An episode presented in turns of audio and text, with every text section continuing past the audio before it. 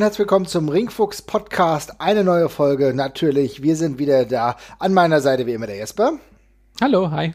Ich bin der Marvin und wir reden heute vordringlich über eure Fragen, eure Anregungen, die ihr uns geschickt habt. Aber wir haben auch ein spezielles Thema, über das wir ein wenig länger sprechen wollen, und zwar alles zu NXT. Das Jahr 2020 äh, nähert sich einem Ende. Wir sehen, dass NXT ebenso wie die WWE natürlich weiter veranstaltet hat, trotz der Corona-Pandemie. Auch nicht alles so wirklich glatt gelaufen. Aber ich will erstmal ein bisschen abklopfen und dich mal nach deiner generellen Meinung fragen. Ähm, hast du denn NXT noch großartig verfolgt? Wenn ja, was besonders? Wenn nein, warum nicht? eine offene Frage, ich hoffe ja. eine nicht so offene Antwort. ja, ja, ein bisschen offen ist es schon. Also ich habe ich, ich nenne es mal stichprobenartig. Ich hatte immer mal wieder reingeguckt. Das ist jetzt kein, auf gar keinen Fall noch ein, ein Passion-Project von mir, was ich mit großer, mit großem Genuss oder dergleichen verfolge. Aber ich habe es mir vor allem immer mal wieder angesehen, um einfach auch für den Podcast hier up to date zu bleiben und ähm, mir das nochmal unvoreingenommen anzugucken. Aber ich sehe es jetzt auf gar keinen Fall jede Woche.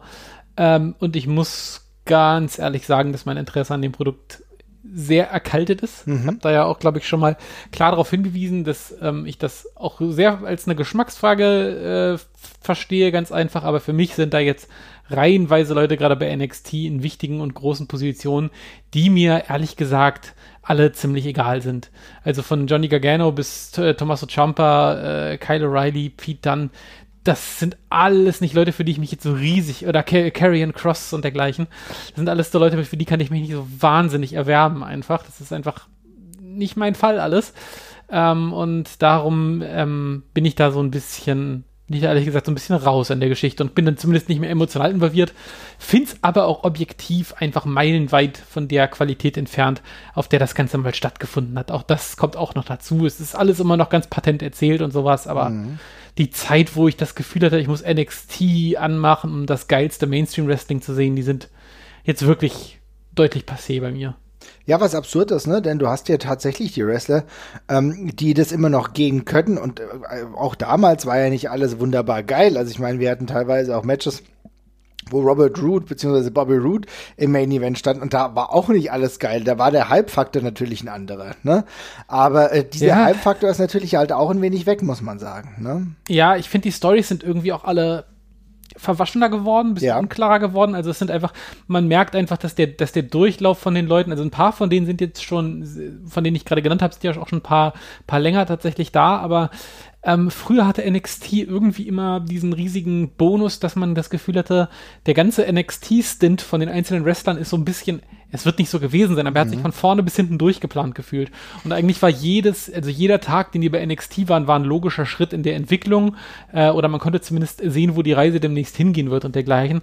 Und das fehlt mir inzwischen ehrlich gesagt total. Also irgendwie die, die Leute, von denen ich nicht möchte, dass sie noch da sind, sind noch da. Mhm. Ähm, weil gerade, jetzt gerade sind super viele Leute noch da, die, von denen ich, von denen ich sage, okay, die haben eigentlich WWE Mainstream Appeal, die kannst du nach oben ziehen. Äh, Leute, die super cool noch bei NXT aufgehoben werden, wie Alistair Black oder dergleichen, sind beispielsweise nicht mehr da. Ähm, und das macht so ein bisschen, ja, aber dann lass, uns doch, dann lass uns doch aber genau dabei bleiben, weil ich finde es ganz spannend, was du sagst. Dann lass uns die doch mal beim Namen nennen. Ich gehe davon aus, dass du Leute nennst wie ein Tommaso Ciampa beispielsweise, der wahrscheinlich für dich einer derjenigen ist, die du im Main Roster verorten würdest, oder? Ähm. Wenn nicht, dann sag mir gerne andere. Also ich ja, also ich, reden, also, ja? bei Tommaso Ciampa, bei Tommaso Ciampa ehrlich gesagt jetzt nur aus meiner Warte hätte das mit der Gargano-Geschichte auch vorbei sein können mit ihm bei der WWE so ein Stück weit. Mhm. Also ich, ich glaube, da haben wir den Höhepunkt gesehen, die die Karriere von ihm hatte und der Rest setzt da, glaube ich, nicht mehr groß drauf auf. Mag mich täuschen und der mag mich Lügen strafen, aber irgendwie, das ist halt durch. Dass ein Pete dann nicht im WWE Mainstream Roster inzwischen unter, untergekommen ist, finde ich eher ein Armutszeugnis, muss ich ganz ehrlich sagen. Ähm, da gibt's, da gibt's in meinen Augen keinen Grund für. Äh, objektiv gesehen, auch wenn ich ihn nicht sehen möchte, Johnny Gargano kannst du auch genauso gut nach oben stecken, den kannst du hochziehen. Dass eine Tony Storm da noch rumturnt, finde ich ein bisschen komisch. Äh, das wäre in meinen Augen auch eine Edition für das für das äh, weibliche Main Roster, die dem sehr gut tun Rhea würde. Ripley tatsächlich auch. Also der ja, ganze bei, Main, ja, ja, aber, ja, aber dann bei, versuch bei, mir zu, zu, erklären, warum du das nicht so denkst, ja? Bei, bei Rhea Ripley würde ich generell zustimmen. Ich habe immer das Gefühl gehabt, und vielleicht liege ich falsch, kannst du mir gerne sagen, aber ich, ich, ich habe immer das Gefühl gehabt, dass die Rhea Ripley mit dem richtig krassen NXT mit dieser Krönung nach oben schicken wollen. Und seitdem sie ihre erste Hype-Phase hatte, lief das ja auch öfters verletzungsmäßig so ein bisschen rumpelig bei ihr. Und ich mhm. habe das Gefühl, sie ist noch nicht ganz auf dem alten Hoch, auf dem sie mal war, auf dem sie sie dann weiterziehen wollen. Ähm, aber ja, Rhea Ripley sonst wäre auch jemand fürs, fürs Main-Roster. Also ähm, du hast natürlich recht, ja. Ich meine, sie hatte eine relativ lange Auszeit, nachdem, wobei so lang war es auch nicht. Es waren anderthalb Monate, nachdem sie gegen Charlotte Flair ver verloren hat. Ne? Andererseits bei WrestleMania. Aber andererseits muss man doch sagen, egal ob du verloren oder gewonnen hast, das war ein geiles Match. Das war einer der wenigen Standout-Matches bei WrestleMania 36. Dann gibt's doch kein Vertun. Dann brauche ich die Person doch nicht mehr bei NXT zu haben. Dann ist mir doch für mich die Sache doch ganz, ganz klar ich habe die auf so einem Niveau etabliert, dann ist die doch für mich eigentlich im Main Roster. Ja, es, also ich hätte, würde, hätte mich auf jeden Fall nicht beschwert, wenn sie sie inzwischen rübergezogen hätten. Also ich sehe jetzt auch keinen Grund dafür, ähm, dass sie dass dass es nicht ist. Aber offenbar wartet man dann noch auf den finalen Feinschliff oder eben darauf, dass sie dann wirklich mit so einem Jetpack dann quasi äh, nach oben katapultiert wird. Ich finde es ich find's auch komisch. Ich finde, die bringt auch alles mit. Ähm, und ja, ich weiß nicht, ich, mir, gefällt es halt auch nicht, dass Leute wie Finn Baylor oder so da jetzt wieder rumtouren und dergleichen. Das will ich da eigentlich alles irgendwie nicht mehr sehen. Und für mich, ich habe da aber auch einen anderen Approach dann, glaube ich, gehabt. Also, ja. ich glaube, das, das haben ganz viele gehabt. Für mich war NXT niemals äh, geiles, das geile Indie-Wrestling, wo die geilen Indie-Topstars rumgeturnt sind, sondern wo die frischen Leute waren. Das war immer, das, das war immer mhm. mein Verständnis davon eigentlich. Und dass dann einer wie Finn Baylor, der halt Indie Indie-mäßig noch catcht ein bisschen, mhm. dann wieder runterkommt, das ist mir ehrlich gesagt drüber. Ich möchte da frische, unverbrauchte Gesichter sehen und da ist Finn Baylor für mich das Gegenteil von tatsächlich. Und ja. Kann aber auch. Ich freue mich, ich freue mich, ich freu mich total über Leute wie Tyler Rust. Ja. Wie er jetzt heißt. Oder Rust Taylor früher. Äh, für Thatcher und so freue ich mich auch. Bronson Reed ist auch cool, aber da, ja, die, da, da ist halt super viel Leute dabei, die da jetzt eben auch schon eine ganze, ganze Zeit sind.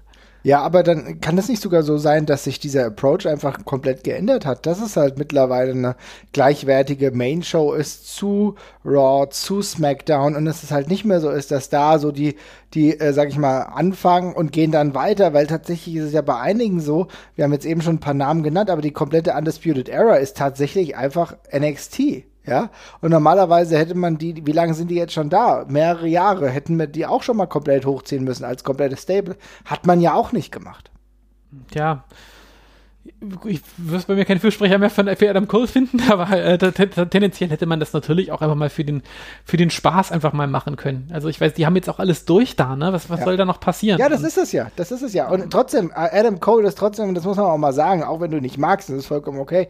Er hat schon eine markante Rolle und die spielt er gut. Er zieht selbst Leute durch, von denen man nicht sagen würde, okay, dass die machen Wrestling hauptberuflich oder so. Das ist dann halt auch schon eine ganz gute Sache, wenn wir uns an Wargames beispielsweise erinnern äh, oder auch an den Pay-per-View beziehungsweise an die Veranstaltung zuvor, bei der er auch als Singles-Wrestler unterwegs war. Also äh, so ein Pat McAfee da komplett auch durchzuschleppen, der mit Sicherheit qualitativ gute Anlagen hat, aber halt einfach noch kein fertiger Wrestler ist, da muss man auch Adam Cole so ein bisschen den Hut vorziehen. Und du siehst ja tatsächlich, dass Undisputed Era tatsächlich einfach echt gut ist. Ja, da gibt's halt nichts. Und Roderick Strong ist geiler Typ, selbst Kyle O'Reilly und so weiter und so fort. Das sind alles Leute, die haben einen Haufen an Potenzial. Haufen an Potenzial. Aber sie sind halt dauerhaft bei NXT gefangen. Ja, ich würde, ich weiß jetzt nicht, ob ich Roderick Strong, ob das einer ist, dem ich haufenweise Potenzial unterstellen würde, ganz im Ernst. Das ist für mich auch ein, die habe ich jetzt halt auch schon 20 Jahre gefühlt gesehen auf dem, oder 15 Jahre gesehen auf dem Independent-Markt. Bobby Fish und Kyle Riley finde ich auch cool. Mhm. Adam Cole, ja, das ist vielleicht sogar auch noch ein Problem. Da sind, das, da hängen jetzt auch so wahnsinnig viele Leute, die den nächsten Schritt einfach nie gegangen sind. Also nicht mal unbedingt vom Roster her, sondern auch bei Undisputed Era ist nichts mehr draufgekommen. Das ist jetzt ewig lang der gleiche Schmock, der, der, der da durchgezogen wird. Das sind die coole, es ist dieser lustige NWO-Verschnitt.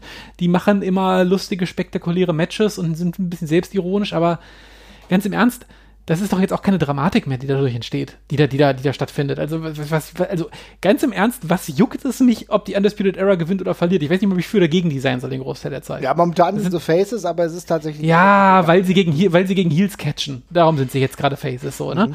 Äh, aber da sind, da sind halt so viele Leute drin, die jetzt auch schon alle Facetten bei NXT mal durchgespielt haben und ich würde die jetzt einfach mal alle aus diesem Konstrukt da rausreißen, noch mit denen irgendwas anderes machen, damit dann halt eine neue Garde nachkommen kann. Weil, ganz im Ernst, für die richtig geile Wrestling-Show sind mir da zu viele Leute bei, die nicht die allergeilsten Wrestler sind. So, also, und das meine ich jetzt über wirklich nicht respektierlich, aber in der WWE sind, äh, sind Leute, die geiler catchen können als, als äh, Adam Cole oder auch als Johnny Gargano, finde ich persönlich. Mhm. Meine Meinung. Äh, und dann, dann, dann ist es für mich nicht mehr die High-Quality-Indie-Show an der Stelle. Aber ja, ich weiß nicht. Es ist irgendwie, es ist zu viel, irgendwie haben die so ein bisschen diesen Drive verloren, dass, dass, dass früher hat es sich das immer so selber erneuert, diese Sendung einfach die ganze Zeit. Das ist, da gab es durch, das war so ein Durchrotieren, war natürlich auch noch ganz andere Vorzeichen damals, als die ganzen Indie-Catcher zum ersten Mal zur WWE gekommen sind, die man dann eben einmal durch dieses System gedrückt hat, um sie dann hochzuziehen. Ich weiß, andere, andere Zeit und so. Aber dieser Wechsel hat dieser Show eben sehr gut getan, finde ich größtenteils. Und ja. ähm, ich habe das Gefühl, dass Ross Roster wird jetzt eher ein bisschen mehr aufgefüllt, als dass es selektiert wird oder kuratiert wird. Da habe ich dann mal das Gefühl, da rutschen Leute nach, die irgendwie nicht mehr diesen, die nicht mehr diesen Schliff haben, der früher halt da war.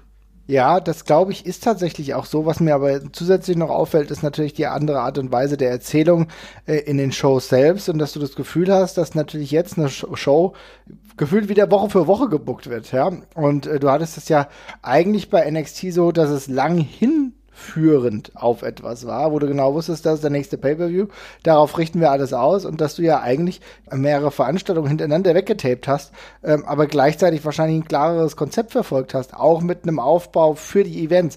Mittlerweile ist es halt wieder dieses wöchentliche Produkt, was du ja bei und SmackDown so hast, natürlich mit einer Konkurrenz AEW logischerweise ähm, wo du auch wahrscheinlich Head-to-Head -head gehen musst, beziehungsweise auch ähm, Ratings-War hast und dementsprechend immer was liefern musst, was aber im Endeffekt vielleicht so ein bisschen äh, dem Booking, dem Langfrist-Booking schadet. Ja, ja, das glaube ich tatsächlich auch, dass das, dass, das, dass das mit der Fall ist. Das würde ich, das würde ich auch so sehen. Ja, und dann hast du, wie du ja richtig sagst, einige Wrestler, die schon seit ewigen Zeiten dort sind ich glaube, es hängt auch so ein bisschen gerade auch alles mit ein bisschen mit Corona zusammen, ne, dass du vielleicht auch gar nicht willst, dass alles Disputed Area momentan so einen Call-Up bekommt, der wahrscheinlich nochmal einen Pop sorgt, aber tatsächlich ist es ja so, wir leben jetzt so lange schon in dieser Zeit, irgendwann musst du es ja, auch machen. Ne? Ja, abgesehen davon, also ehrlich gesagt, an Disputed Area hättest du auch vor zwei Jahren hochholen können. Also das ist jetzt, ne, das ist diese, diese ich finde diesen, diesen, diesem Status, in dem NXT jetzt ist, da sind die, da sind die schon eine ganze Weile und die, also das hatte ich schon, als wir damals bei WrestleMania waren, dass es da so langsam losging äh, und sich alles so ein bisschen eingefahren hat ähm, das ist jetzt schon eine ganze Weile so, das ist schon Konzept so. Und es sind ja auch andere Leute noch hochgewechselt in der Zeit. Also insofern. Ja, das ja, auf jeden Fall. Schwierig. Es also ist schwierig. schwierig und ja. Aber trotzdem, auch wenn wir jetzt gerade so negativ sind, ne, muss man ja trotzdem sagen, das Produkt von NXT ist trotzdem nicht schlecht. Ne? Also da sind viele gute Sachen dabei, die sprechen dich vielleicht gerade nicht so an. Ja. Es werden aktuell ein paar Dinge probiert, beispielsweise mit Kyle O'Reilly, der momentan ein bisschen mehr ins Main Event Picture gerückt wird. Ähm, Pete Dunne, da gebe ich dir beispielsweise recht. Ich habe so ein bisschen das Gefühl, dass ein paar Sachen einfach noch mehr ähm, passieren müssen. Also beispielsweise stellt sich für mich immer wieder die Frage, ob äh, was passiert irgendwann noch mal? Auch ich weiß, Corona ist alles gerade schwierig, aber irgendwann mal vielleicht noch mal mit Walter, ja, der der zwar ähm, NXT UK Champion ist, über das wir vielleicht auch noch gleich sprechen, aber irgendwie ja schon mal diese diese Fehde lanciert hatte mit Finn Balor. Was geht da? Es ist im Endeffekt so, ich glaube, es wäre notwendig, dass einige wirklich die Brand wechseln, wie Tommaso Ciampa äh, auch wie Gargano, es wird Zeit, dass sie mal einen anderen Anstrich bekommen. Gargano vielleicht mal ein komplett anderes Gimmick bekommt. Äh, Candice LeRae sehe ich tatsächlich bedeutend lieber in ihrer Heel-Rolle, ja. gefällt mir das ganz gut. Aber ähm, Gargano bräuchte vielleicht mal einen ganz eigenen anderen Run, komplett getrennt bei SmackDown. Ja, ich wollte gerade sagen, und einfach mal an, komplett andere Gegner und irgendwo auftreten, wo nicht Tommaso Ciampa rumläuft und dergleichen. Einfach ein komplett neues Environment, wo er sich mal austoben kann. Weil ganz im Ernst, sage ich jetzt auch ganz ehrlich, der könnte, glaube ich, gerade bei NXT machen, was er wollte und es wird mich nicht mehr jucken, weil das ist eben einfach, der, der dieser Charakter ist halt in allen, For äh, in allen Formen und Farben halt durcherzählt, gerade auch, weil Gargano ja jemand ist, der sehr expressiv ist in all dem, was er tut, sage ich jetzt mal freundlich. Ähm, und das ist eben, ja, das ist jetzt einfach vorbei. Da kannst du jetzt neue Leute holen. Und ähm, keine Ahnung, zum Beispiel jetzt ich hätte, ich hätte andere Leute wieder runtergeholt. Ich meine, auch ein, auch ein, auch ein Finn Baylor, ich verstehe schon, warum man den wieder geholt hat. Das ist ein bisschen Main Event Star Power der, und jemand, der natürlich wrestlerisch da ganz gut reinpasst. Aber ich habe es vorhin schon gesagt, ein Alistair Black würde da besser hinpassen. Das ist ein Charakter, von dem haben wir in der WWE noch nicht so wahnsinnig viel gesehen. Den haben sie halt irgendwie so ein bisschen direkt in seine Rolle eingefahren. Der hat nicht mehr wahnsinnig viele Facetten gezeigt. Mhm da waren wir schnell durch. Ich finde, das ist jemand, der wäre in diesem sonst eher stillen äh, NXT-Roster viel besser aufgehoben gewesen, hätte sich da noch viel mehr entfalten können, als es jetzt ein Finn Balor tut, der jetzt eben einfach weiter Finn Balor ist im weitesten Sinne. Also das ist, ja. Ja, aber das ist also. ja, aber das ist ja ein interessanter Punkt. Finn Baylor, tatsächlich sehe ich das ein bisschen anders als du, weil ich habe kein Problem damit, dass Finn Baylor da reinrutscht. Das Problem ist, dass er die Schwelle der Irrelevanz bei mir irgendwann mal durchbrechen muss. Zwischenzeitlich hat er das geschafft aber auch nur zwischenzeitlich. Also ich konnte diesen Move sogar verstehen und ich akzeptiere das. Nee, auch. das verstehe ich. Ver ja. verstehe den Move auch. Ich finde, der Move ist handwerklich gesehen und objektiv völlig in Ordnung, aber was soll uns 2020 an Finn Baylor halt eben noch groß rausreißen, nachdem wir eben jetzt auch fünf, fünf Jahre daran gewöhnt worden sind, dass der Typ irrelevant ist. Das muss man ja mal ganz ja, hart, so hart zu sagen. Die genau. WWE hat uns ja in den, hat uns in den Main-Shows andauernd beigebracht, dass mit diesem Typen nichts mehr passiert. Er ist so der Beste aus der zweiten Riege und jetzt geht er wieder runter zur NXT und ehrlich gesagt geht es da gleich so ein bisschen weiter es ist halt auch wieder so the best from the rest. Also es ist jetzt auch niemand, der sich bei mir so richtig ins Zentrum dringt, auch wenn er, wenn er Main Events catcht und dergleichen, aber da fehlt mir was. Ja. Da fehlt mir einfach was. Aber ganz ehrlich. Auch wenn er Champion ist. Das kann ich nachvollziehen. Und er ist sogar Champion, aber irgendwie hat man gar nicht das Gefühl, wer ist er jetzt gerade Champion? Muss man zweimal nachdenken. Ja, er, er, ist, er ist, ja. ich finde, er ist überhaupt kein tragender Champion an der nee. Stelle. Das muss ich echt mal sagen. Ich finde, er ist, er ist, er ist, er ist so die Richt, er ist so eine absolut logische Vernunftswahl als Champion, weil er eben objektiv der größte Name ist, der da ist. Ja, aber, aber er finde, ist nicht die Definition. Aber er ist nee. nicht die Definition. Er ist ehrlich gesagt, und äh, ja, ich will es jetzt nicht nochmal sagen, aber du hast Adam Cole genannt. Er ist ein anderer Champion als Adam Cole, weil die Richtschnur, die Adam Cole vorgegeben hat, war deutlich stringenter und auch für mich besser. Ja muss man schon sagen. Und ja, das ist natürlich, es ist eine schwierige Zeit, aber äh, das muss ich sagen, da wird er auch nicht optimal eingesetzt. Er bräuchte auch mal eine konsequente Fehde, weil wir sehen ja tatsächlich auch der NXT-Titel, ähm, der immer noch voll viel wert ist, ist auch alles gut und schön. Also über 100 Tage hält er jetzt den Titel.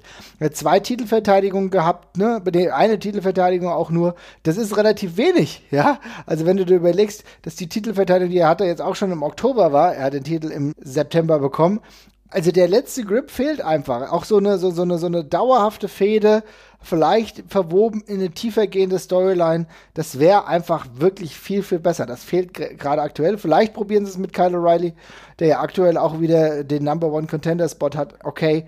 Aber da muss man mir noch mehr Erzählung dazu geben, dass ich das dementsprechend auch, auch mitnehme. Tatsächlich ist es aber auch so, ich war auch kein Freund des Champions zuvor, den er ja nur ganz kurz hatte. Aber die Tatsache, dass Karrion Cross den Titel hatte, hat mich auch irritiert, weil Karrion Cross, über den können wir viel reden, über sein Gimmick, über die Art und Weise, wie er bei, der, bei NXT eingesetzt und beziehungsweise eingeführt wurde. Das war für mich als Fan, der kein Fan dieses Wrestlers ist, komplett irritierend, dass der gleich auf so ein Niveau gepusht wurde. Das habe ich nicht verstanden, muss ich sagen. Ja? Und dass er dann den Titel bekommt, war auch merkwürdig. Und das kannst du mir nicht erzählen, wenn andere Wrestler lange, lange probieren, den Titel zu bekommen und schaffen es nicht. Also insofern, da sind ein paar Sachen, die uns äh, dazu bewegen, zu sagen, aktuell NXT bei weitem nicht auf dem Niveau, wie wir es uns da selber erhoffen. Deswegen reden wir ja auch so leidenschaftlich darüber, weil wir uns natürlich immer noch sagen, wenn WWE-Produkt, dann wäre NXT das, wo man mitgehen könnte. Tatsächlich hat die WWE auch vieles richtig gemacht, auch in diesem Jahr mit NXT. Wenn ich beispielsweise an das Capital Wrestling Center denke, die Art und Weise, wie sie das Performance Center umgebaut haben, das sieht geil aus. Du könntest nicht mehr meinen, dass es das Performance Center ist, wo sie WrestleMania 36 gehostet haben. Das sieht mittlerweile ganz, ganz anders ja, aus. Das haben korrekt. sie super gemacht, ne? Ja, das sieht tatsächlich ganz, relativ, ziemlich cool aus. Das haben, sie, das haben sie gut in Szene gesetzt. Das sieht auch wirklich anders aus, muss man echt sagen. Ja, und dann auch die kleinen Events, die sie natürlich auch machen, weil sie genau wissen, sie haben eine mittwöchige Konkurrenz, dass sie dann äh, sagen, okay, weißt du was, dann machen wir den Great American Bash an einem Mittwoch. Dann machen wir den Halloween Havoc an einem Mittwoch. Ich finde das tatsächlich ganz cool, wenn du den spezielle Themes gibst, muss ich sagen. Ja, nee, finde ich, finde ich auch in Ordnung. Also ich finde, das war ein erster Schritt. Das ist ja auch was, womit man sich tendenziell auch ein bisschen abheben kann von den, von den anderen Shows, wo man im kleineren Rahmen ein bisschen was Verrücktes machen kann, sage ich jetzt mal in Anführungszeichen. Ähm, und keine Ahnung, finde ich, finde ich, finde ich auch in Ordnung. Also, dass wenn man, also wenn man halt dieses, dieses High-Quality-Indie-Catch-Erlebnis nicht mehr liefern kann, dann finde ich es auch in Ordnung, wenn man eben dann ein bisschen was Verrücktes quasi an der Stelle macht. Und das ist dann auch eine gute, gute Methode, um das anzugehen. Würde ich mir auch wünschen, dass sie das weiter durchziehen, ohne gleich wieder in irgendwelche komischen Gimmick-Pay-Per-View-Scheiß abzurutschen an der Stelle. Das möchte ich auch gleich sagen, aber mhm. ähm, ja. Was Teams hast du, sehr gerne. Was hast du da im Kopf, äh, was du. Nö, keine Ahnung. Also ich finde, ich, ich finde, Wargames hängt mir schon wieder zum Hals raus, muss ich ganz ehrlich sagen. Ich finde, das ist ein Konzept, was ich nicht jährlich sehen möchte, äh, weil wir einfach auch schon, jetzt haben wir es wieder hinter uns, aber ich finde das ich, ich finde diese, diese Fixpunkt-Pay-Per-Views mit, mit Multiman Matches finde ich immer nervig, weil man auf zwei Monate schon weiß, was passiert, in aller Regel. Und das, das langweilt mich ein Stück weit. Abgesehen davon sehe ich auch kein Wargames-Matches einfach nicht gerne, muss ich echt sagen. Ja, ist okay. Also ich muss ja sagen, ich bin tatsächlich doch ein Freund manchmal davon. Ich brauche es aber eigentlich auch nicht zweimal. Ich verstehe Gleichberechtigung, ja. aber ich brauche es auch nicht zweimal bei einem Pay-Per-View. Einmal hätte mir tatsächlich auch gereicht. Aber gut, das sind Nuancen. Ich muss sagen, der Pay-Per-View generell, den du da ansprichst mit Wargames, war ein guter.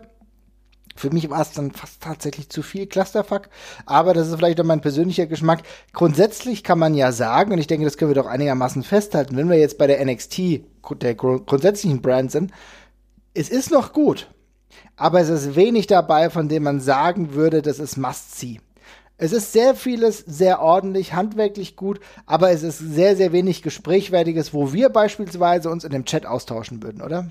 Nee, tatsächlich nicht. Also es sorgt einfach nicht mehr für Aufregung oder Begeisterung. Also ich das letzte Mal, dass ich jemandem gesagt habe, du musst XY von NXT gesehen haben, ist jetzt auch recht schon eine Weile her. Und ich meine, es liegt sicherlich auch daran, dass damals, muss man halt auch fairerweise sagen, bei NXT sind damals die Leute gewesen, äh, die wir alle auf dem Independent-Markt verfolgt haben. Und dann war es nochmal natürlich nochmal ein ganz großer Bonus, die mal in äh, cool durchproduziert zu sehen und auf einer großen Bühne zu sehen. Das hat uns natürlich auch extrem Spaß gemacht, ganz einfach.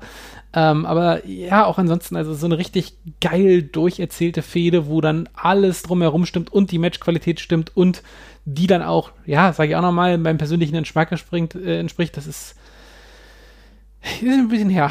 Ein bisschen her. Ja, es ist leider ein bisschen her. Aber wir schauen mal, vielleicht tut sich im Jahr 21 was. Aber es gibt ja nicht nur die NXT Main Brand, kann man sagen, sondern es gibt ja noch mehrere und beispielsweise auch NXT UK. NXT UK äh, vor ein paar Monaten weitergegangen. Die haben ja schon sehr, sehr viel über den potenziellen Match of the Year Candidate gesprochen zwischen Walter und Ilya. Ähm, grundsätzlich verfolge ich das Format äh, wieder regelmäßiger. Es wird viel getan. Es gibt neue Talk-Formate mit Noam Da beispielsweise. Äh, wie das mittlerweile fast jede Company macht, haben auch die einen, ja, ein, einen Turniermodus eingeführt, ja, wo, da ging es damals um den Heritage Cup, äh, den A-Kid gewonnen hat. Es ist ja wirklich sehr, sehr interessant, dass nicht nur die WXW beispielsweise ja auch den äh, Catch Grand Prix gemacht hat, dass MLW gerade einen Cup ähm, eingeführt hat, äh, um den gerade gecatcht wird. Also es ist sehr, sehr spannend. Das hat dementsprechend auch NXT UK gemacht und sogar Tyler Bate ist wieder da. Es gibt viele kleine interessante Aspekte, die da gerade behandelt werden. Ich muss aber allerdings sagen, auch hier der letzte Grip ist für mich einfach nicht da. Ich weiß nicht, ob nee. du es verfolgt hast, aber es ist nicht so ganz easy. Bei mir hängt es viel mit Leuten zusammen, die ich gar nicht sehen will. Und beispielsweise nehme ich da heraus äh, die ganze Tag Team Division, die ich fast unerträglich empfinde. Ja, nee, da ist, da ist halt super viel dabei. Also ich habe mir jetzt neulich mal so die Cards von den letzten äh, Wochenshows, äh, die sie hatten, angeguckt und also ungelogen, von acht Leuten, die da in Matches standen, wollte ich, äh, hatte ich auf, auf einen Bock. Mhm. Also da sind halt wirklich reihenweise Leute dabei, die ich einfach nicht sehen möchte. Und da, äh, boah, das, da muss man, da muss man sich echt die Rosinen rauspicken. Und ehrlich gesagt, um, äh, wenn es darum geht, da finde ich dann andere Ligen irgendwie spannender, um mir da was richtig Cooles rauszusuchen. Da muss ich dann nicht dahin laufen. Also da, ja, also gerade die Tag Team Division ist, ist, ein sehr guter Punkt. Da ist jetzt wirklich äh, ja. Wir brauchen noch nichts Positives. Das ist eine Wüste. Nee, wir brauchen noch nichts Positives reden. Also wenn Wild Boar äh, gegen ja, Gallows gegen, kämpft, gegen Gallows. Das, da, ganz ehrlich, das kannst du mir auf den ba Bauch binden, das würde ich mir nicht angucken wollen. Es gibt auch wirklich keinen Grund. Es gibt wirklich keinen Grund. Und äh, auch, auch die ganzen anderen Sachen, die da probiert werden in der Tag Team Division, das ist alles gut und schön, aber es hat ehrlich gesagt nichts wirklich gegriffen. Und ich weiß noch, selbst euphorisiert am Anfang des Jahres bei dem NXT UK Pay-Per-View, dieses Tag Team, das war glaube ich ein Leather Match damals, das war auch schon scheiße. Ja, das war ja, auch schon. Ja, das war. Und dann, äh, und wenn du das schon wenn ich das schon sage, trotz der Tatsache, dass ich einfach euphorisiert sein wollte und musste, auch weil das ja ein Live-Event war und ich das schon kacke fand, jo Leute, dann weißt du auch, wie, wie die Schlagrichtung geht, gerade bei den Weeklies. Ja, exakt. Und es fällt dann halt irgendwie nochmal doppelt und dreifach auf, wenn dann halt Leute wie äh, Ilja und Walter zwar irgendwie im Teil der Show sind, aber eben nicht wresteln. Da fällt die Karte dann von den Matches her dann schon auf einmal sehr auseinander. Ja, ich finde es erstaunlich und im positiven Sinne erstaunlich, dass im Singles-Bereich durchaus einiges Spannendes passiert. Wir haben AK gerade angesprochen, der wird ja deutlich gepusht durch seinen äh, UK Heritage Cup-Titel, den er jetzt da gewonnen hat. Das Match mit Trent Seven kann man sich auf jeden Fall angucken. Das war ziemlich gut. Du hast Jordan Devlin, der den ähm, NXT den Real NXT Cruiserweight Title herumschleppt und dementsprechend auch verteidigt. Das ist alles ganz gut und schön. Ich muss tatsächlich auch sagen, dass die Frauendivision das ist wahrscheinlich das, womit sie am stringentesten jetzt in der letzten Zeit wieder gearbeitet haben. Die ist tatsächlich besser als die Frauendivision von AEW, wenn ich ehrlich bin. Ja, also mhm. da ist fast jedes Match äh, sehenswerter und das heißt vielleicht auch gar nicht so viel.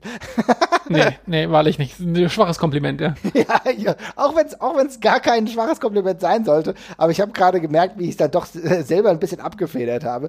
Also da gibt's halt ganz gute Wrestlerinnen wie Kelly Ray. Ich habe jetzt beispielsweise gerade das aktuelle NXT UK habe ich mir auch gegeben und da war es dann auch einfach cool, ja klar. Äh, äh, Kelly Ray gegen Isla Dawn, auch nur vier, fünf Minuten kannst du ja begeben, ist vollkommen in Ordnung. So, das ist, hat wirklich handwerklich Hand und Fuß und dafür, dass Isla Dawn ja auch noch nicht so lange dabei ist, ist es echt in Ordnung. Aber wie gesagt, du, da machen sich natürlich die, die fehlenden Zuschauer auch bemerkbar und du sagst es halt, was du, glaube ich, implizit auch schon ein bisschen angedeutet hast. Walter, Ilja, die sind halt tatsächlich auch eine andere Liga. Ja, also das sind halt auch die einzigen, wo man halt emotional involviert ist, muss ich ganz ehrlich sagen. Der, also ich, ganz im Ernst, also alles, alles, was sich an NXT UK irgendwie an emotionalem In Invol Involvement quasi aufbringen kann, stimmt nicht von NXT UK, sondern ist reingetragen aus anderen Promotions. Da, also nichts, was bei NXT UK bisher erzählt worden ist, bis auf dieses Walter gegen Ilya Match, was mich auch nur interessiert hat, weil ich Walter und Ilya schon kenne und wusste, wie geil das wird und mich daran freue, dass die beiden da catchen. Nicht sonst äh, nimm mich da mit. Das ist mir, äh, also ehrlich gesagt, das ist alles egal. Ich kann, könnte dir auch keine geile NXT UK-Fäde jetzt gerade aus dem, aus dem Kopf nennen, die da irgendwie mal passiert ist in großer Form oder sonst irgendwas. Also, das ist, ich sag das nicht gerne, aber es ist eine Resterampe gefühlt. Und mhm. dann sind da eben so, dann, und, und, und Walter und Ilja ragen da meilenweit heraus. Also wirklich meilenweit. Und dann vielleicht, ja, mit Abstrichen noch halt äh, eine Kaylee Ray und, und ein A-Kid oder dergleichen. Äh, aber das, da, da hört es dann langsam auch schon auf. Also ich, pff, ja, nee. aber genau das ist ja auch die Problematik. Genau das ist auch die Problematik. Deswegen, ich komme mich immer wieder darauf zu sprechen, dass ich auch das Gefühl habe, dass einige, wie halt Elia, wie halt Walter, ehrlich gesagt auch gar nicht viel verloren haben. Ne? Normalerweise in der optimalen Welt, und wir wissen ja ganz genau, dass Walter ja eigentlich gar nicht wirklich den Anspruch hat, auf dauerhafter Basis in die USA überzusiedeln und, und nehmen wir diese äh, Covid-Krise jetzt mal weg. Ähm, es wäre tatsächlich absolut notwendig, dass er auch neues Futter bekommt, weil ganz ehrlich, der, äh, also in der anderen Welt würde der da auch versauern. Vielleicht ist er damit zufrieden. Aber das ist alles ehrlich gesagt nicht großartig spannend, weil es gibt auch nicht die Contender. Es gibt eigentlich für den NXT UK-Title, gibt's nach Ilya keinen der wirklich, A-Kid kannst du probieren, aber seien wir mal ehrlich, wie brüchig ist dieser Aufbau eines A-Kid? Der hat überhaupt kein Standing in dem Maße, dass du sagst, okay, der hat jetzt jahrelang Europa-Erfahrung und äh, hat uns jetzt, glaube ich, äh, und hat uns jetzt irgendwie schon unfassbar viele Spektakel gezeigt. Nein, das ist nicht der Fall. Der war relativ früh dabei und wurde relativ früh von NXT UK bzw. von der WWE weggesigned. Der konnte sich noch nicht mal einen Namen machen. Dementsprechend ist es auch äh, fehlgehend, wenn du versuchst, da etwas aufzubauen. Es gibt einfach nichts aufzubauen. Und es gibt tatsächlich bei dem allergrößten Teil von NXT UK mit Ausnahme vielleicht des Cruiserweight Champions, über den ich gerade gesprochen habe, äh, und vielleicht noch, äh, ja, vielleicht noch Tyler Bate, aber Tyler Bate ist ja auch schon auserzählt. Ne? Also hier musst du dir auch was Neues einfallen lassen. Die Grizzled Young Veterans, äh, für mich ein geiles Tag-Team, die sind jetzt bei NXT. Genau aus diesem Grund, weil für die ist da der Käse auch gegessen. Und das zeigt sich einfach deutlich und man muss echt überlegen, welchen Weg man jetzt gehen will. Denn äh, ich glaube nicht, dass wir NXT UK mit Walter in einem Jahr noch sehen wollen, ehrlich gesagt. Nee, nee, tatsächlich nicht. Schwierig. Nee, also, ja, schwierig. schwierig. Also.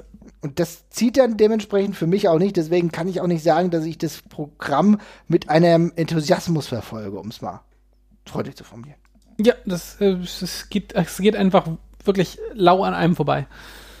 Schwierig, schwierig. Und äh, es ist nur eine Stunde. Wie gesagt, man kann das ja immer mal wegsnacken. Das mache ich nämlich nebenbei auch.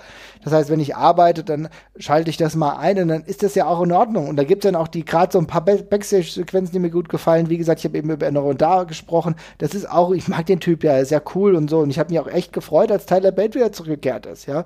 Weil wir hatten letztens noch über ihn, ges ihn gesprochen, weil er lang einfach weg war. Und jetzt ist er wieder da und hat auch gleich ein ordentliches Match abgeliefert. Ich hoffe, wir werden jetzt wieder regelmäßiger sehen. Aber liebe Leute, das sind alles Leute, die eigentlich woanders gerade Fuß fassen müssten. Und NXT UK kann dann im Optimalfall vielleicht ein weiterer Aufbaustein bleiben. großartig anders sehe ich das kommende Projekt auch nicht. Und zwar NXT India. Jesper, was hat's denn damit auf sich? Von NXT India weiß ich tatsächlich gar nicht. Da musst du mich kurz updaten. Was ist denn NXT India? NXT India ist das Projekt, was jetzt geplant ist, äh, dass NXT auch jetzt nach Indien expandiert. Mit indischen Wrestlern oder mit. Äh das ist halt genau die Frage. Also, wir haben letztens einen Post gesehen und wenn ich das so sehe, ist das die einzige sinnvolle Idee, die ich habe. Hups, was war das? Das ist alles gut. Sorry, ich bin nur kurz was auf die Tastatur gefallen. Ja. Also im Endeffekt äh, gehe ich tatsächlich davon aus, dass es halt gerade mit indischen Wrestlern stattfinden wird. Ich kenne das Roster noch nicht. Ich gehe davon aus, dass die Singh Brothers beispielsweise dort vor Ort sein werden. Ich gehe auch davon aus, dass Jinder Mahal äh, dementsprechend äh, wieder dort auftritt. Einige andere, die ich, Jitra Rama habe ich letztens noch gehört. Ich weiß es nicht genau, aber das ist mittlerweile relativ festgezurrt, dass es irgendwann im Januar sogar schon NXT India geben soll. Ja, also gut, da kann ich nur zu sagen, von den Namen her werde ich mir das auf gar keinen Fall angucken, die du gerade genannt hast. äh, vielleicht ist ja irgendwie noch, sind ja noch coole Leute dabei, die ich noch nicht kenne, aber gerade ist es einfach, klingt das halt wie, einem, wie ein regionaler Abklatsch und äh, das war schon bei NXT UK jetzt nicht so wahnsinnig toll, darum verspreche ich mir da jetzt erstmal nicht so wahnsinnig viel, muss ich ganz ehrlich sagen. Aber es ist ja spannend. Ich habe nur dieses NXT, dieses andere NXT-Ding mitbekommen mit, mit Gabe Sapolsky, was ja noch parallel hochgezogen wird. Ich weiß nicht, ob du davon was mitbekommen ja, hast. Äh, erzähl ja, dazu mal ein bisschen. Äh, mehr. Also ich glaube, es wurde, ich, es war, glaube ich, ein Report von Wrestle Inc., die so, äh, wackelig von der Glaubwürdigkeit manchmal sind, aber äh, ja, es gibt, es gibt, äh, es soll eine, eine, ein NXT vor NXT quasi geben. Also es soll ein, äh, im Grunde soll, soll, es hier etwas geben, was, was das für NXT ist, was NXT früher für die WWE war, nämlich so ein erster Durchlauferhitzer für die Talente, wo dann das, die, die, das neue frische Blut quasi durchläuft. Gebuckt werden soll das Ganze und produziert werden tatsächlich auch von Gabe Sapolsky, der ehemalige ähm, Evolve-Besitzer. Äh, und ähm, ja, soll dann eben quasi so eine Farmliga von NXT werden. Ich bin da ehrlich gesagt so ein bisschen skeptisch. Ich weiß nicht, ob sich das einfach so reproduzieren lässt an der Stelle nochmal. Ähm, mhm. Vor allem weiß ich nicht genau, wer dann da reinrutschen soll an der Stelle. Also ja, es gibt sehr viele ähm, Indie-Wrestler, die jetzt auch oder die frisch in der WWE sind, die noch, die noch, die noch nicht groß gepunktet haben, aber die profitieren ja nun eigentlich auch davon, dass sie ein bisschen etabliertere Namen dann teilweise schon antreten. Ne? Also wenn die unter sich bleiben, dann passiert eben das, was wir jetzt bei NXT UK haben, nämlich gar nichts. Ähm, insofern bin ich da mal gespannt. Ich will es jetzt nicht verteufeln, ohne dass ich, dass ich davon was gesehen habe, aber die Idee hat mich jetzt erstmal in der Form nicht so vom Hocker gerissen. Aber let's see, vielleicht wird es ja wirklich eine quasi Neugenese von, äh, von NXT. Who knows? Heißt es dann, dass es dann trotzdem unter dem NXT-Banner verläuft? Äh, ja, also es soll eine neue, also, also die, die Gerüchte sagen, es soll eine neue NXT-Show werden. Also es klang wie ein zweiter NXT, ja, Timeslot oder eine zweite, ein zweites NXT-Produkt. Mhm. NXT, NXT. Wow. Also, also ganz ehrlich, ich finde, ne, das NXT India-Ding, das, was du ja schon auch dementsprechend auch verbannt hast, das wird uns, glaube ich, nie interessieren. Das ist nicht böse gemeint. Aber dass ich mal in NXT India einschalte, ist genauso realistisch, wie wenn NXT China oder so machen würde. Das ist, interessiert mich einfach nicht. Das ist auch nicht der Kreis, äh, bei dem ich regelmäßig nach Wrestling geguckt habe.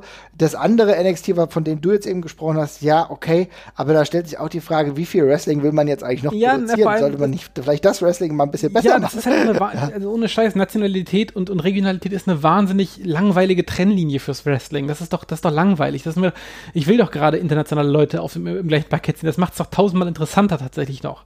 Wenn ich da Japaner, mhm. Amerikaner, Deutsche, äh, Indi Inder und was weiß ich nicht alles rumtouren habe. Das ist doch cool. Wenn, gerade wenn man das dann noch so darstellt, dass die vielleicht auch unterschiedlich wresteln und so, genau das will ich doch.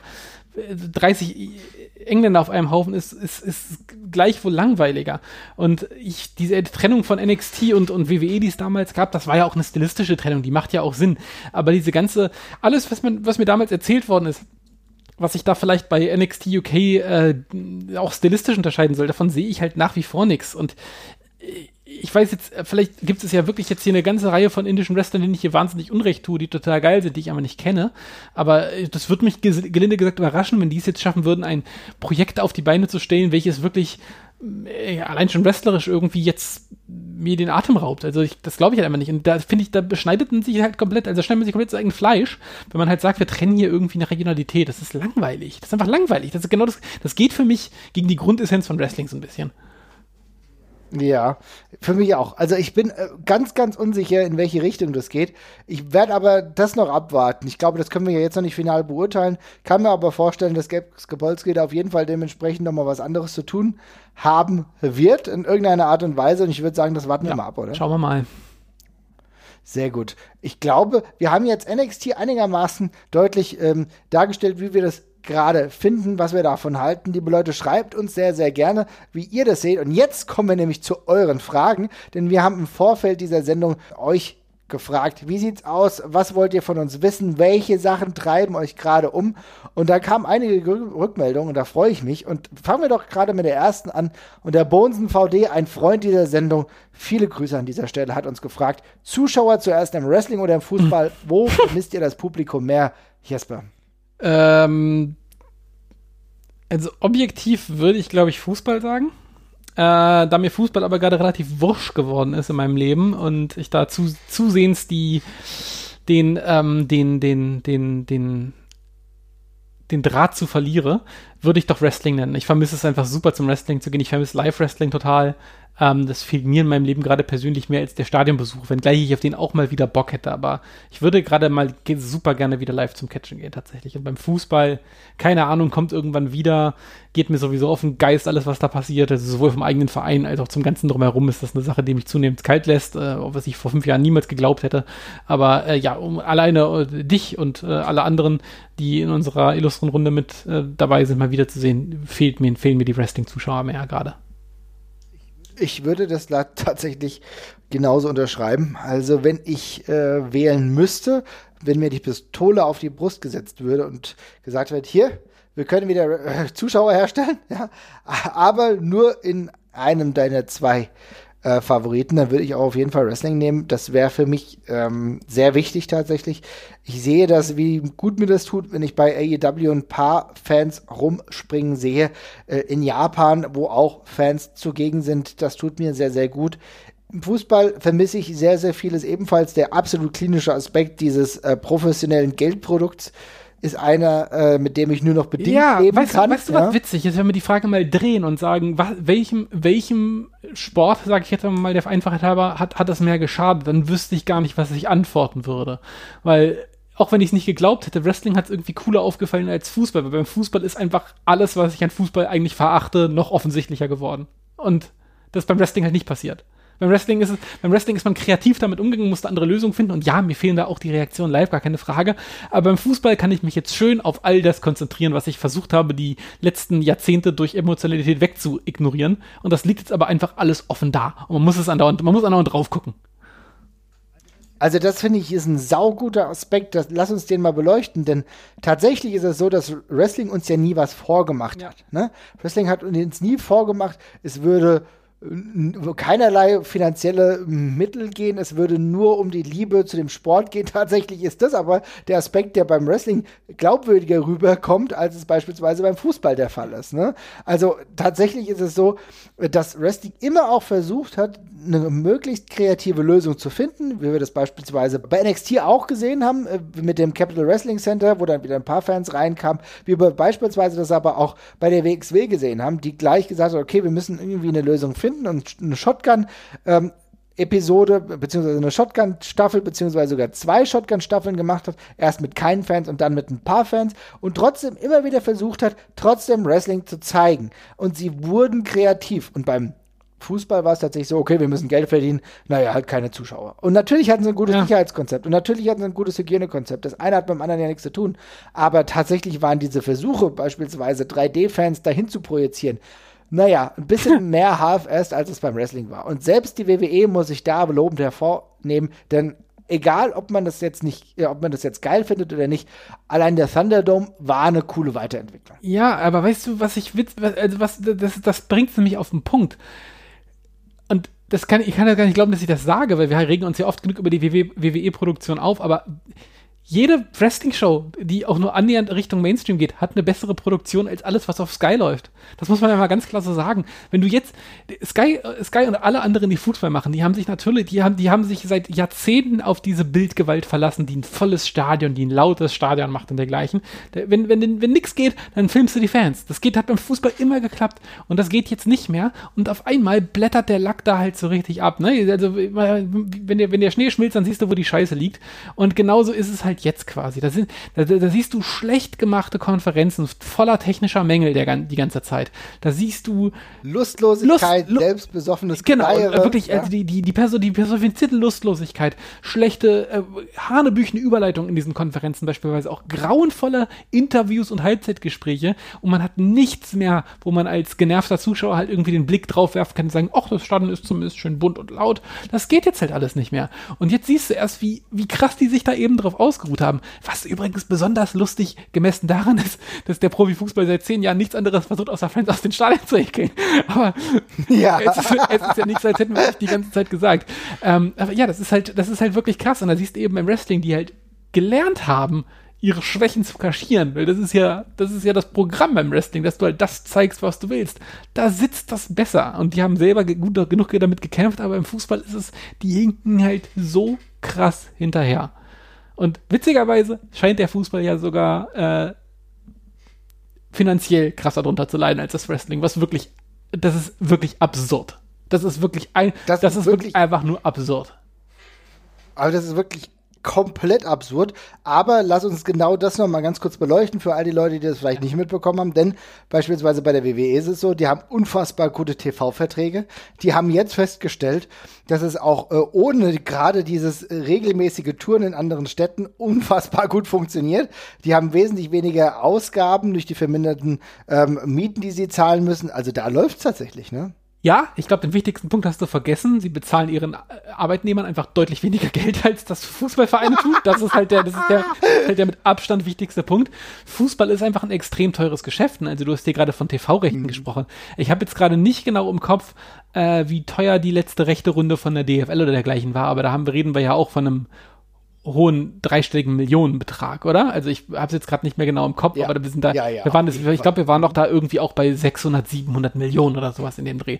Also die Kohle ist ja auch da, da ist es, das ist jetzt auch nicht äh, weniger krass als ein Fox-Deal, Champions League Geld und sowas kommt hier alles noch mit drauf, da ist schon eine Menge Geld drin, aber die Leute, die diesen Sport spielen, die haben eben einfach eine Ahnung, wie wichtig sie sind und wie gut dieses Endprodukt ist, für das sie eben verwendet werden. Und das ist bei Wrestlern eben leider noch nicht so ganz angekommen. Ähm, Profisport ist, hat sich da ein bisschen besser aufgestellt. Ein guter Spieler kann eben sagen, also ja, und für unter äh, eine Million im Monat, da mache ich gar nichts, da stehe ich nicht mehr auf. Mhm.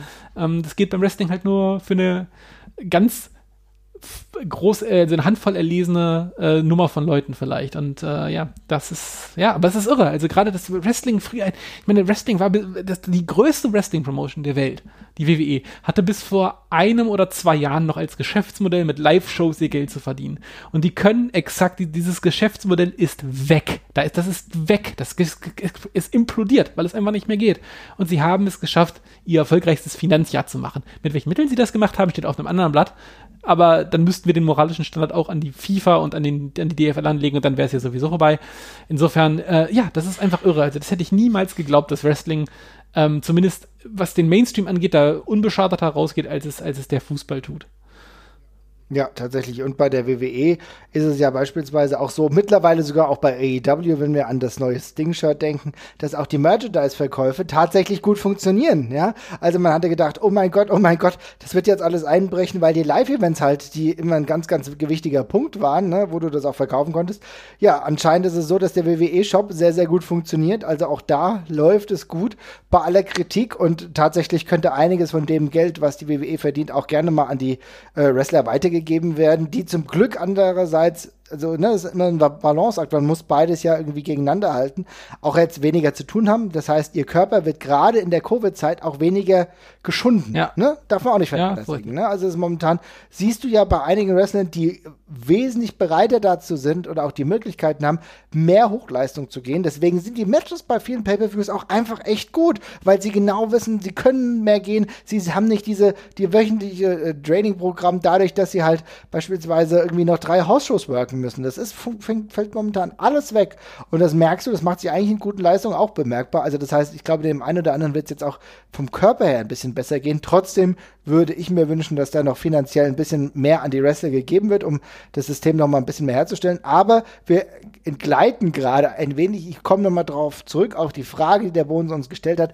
Trotzdem ist es bei mir so, dass ich ganz gerne Fans im Wrestling wieder hätte, aus egoistischem Grund, dass ich dann vielleicht selber yes. wieder hin könnte, aber auch aus der Rezeption, die ich habe, wenn ich mir das angucke. Ich finde das tatsächlich noch mal geiler und noch mal wichtiger, auch weil wir dann die Möglichkeit hätten, vielleicht das eine oder andere überraschende Element oder das überraschende Moment dann mit ja. Fans zu konsumieren, was. Und ein ganz wichtiger Punkt, den wir jetzt gerade ignoriert haben, wir haben gerade bei unserer Betrachtungsweise, haben wir vor allem über den Mainstream geredet, wir haben über AEW und WWE geredet und auch mal kurz über Japan, äh, aber äh, we, wem ja die Fans wirklich fehlen und die das eben nicht in irgendeiner Form kompensieren können, ist ja, sind ja, sind ja Independent Promotions von der WXW bis zu äh, bis zu, ja, Progress findet jetzt gerade sowieso äh, so nicht mehr statt, aber PWG hatten wir letzte Folge auch mal angesprochen und alle die ganzen, ganzen kleinen Indie-Ligen, die sind jetzt einfach eingefroren größtenteils. Also die WXW produziert oder hat bis vor kurzem noch den Catch Grand Prix produziert ähm, oder ja, den dann ausgestrahlt zumindest noch produziert, ist schon eine Weile her